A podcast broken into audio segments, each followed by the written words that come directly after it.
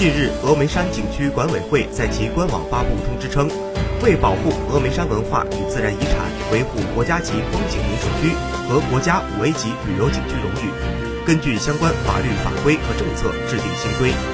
规定对喊克拉克等违规违法行为明确了处罚标准。喊克拉克发现三次以上，将由景区公安分局处五日以上十日以下拘留，并处五百元罚款。对欺诈诱导旅游者消费或宰客的，将被责令返还消费金额并三倍赔偿；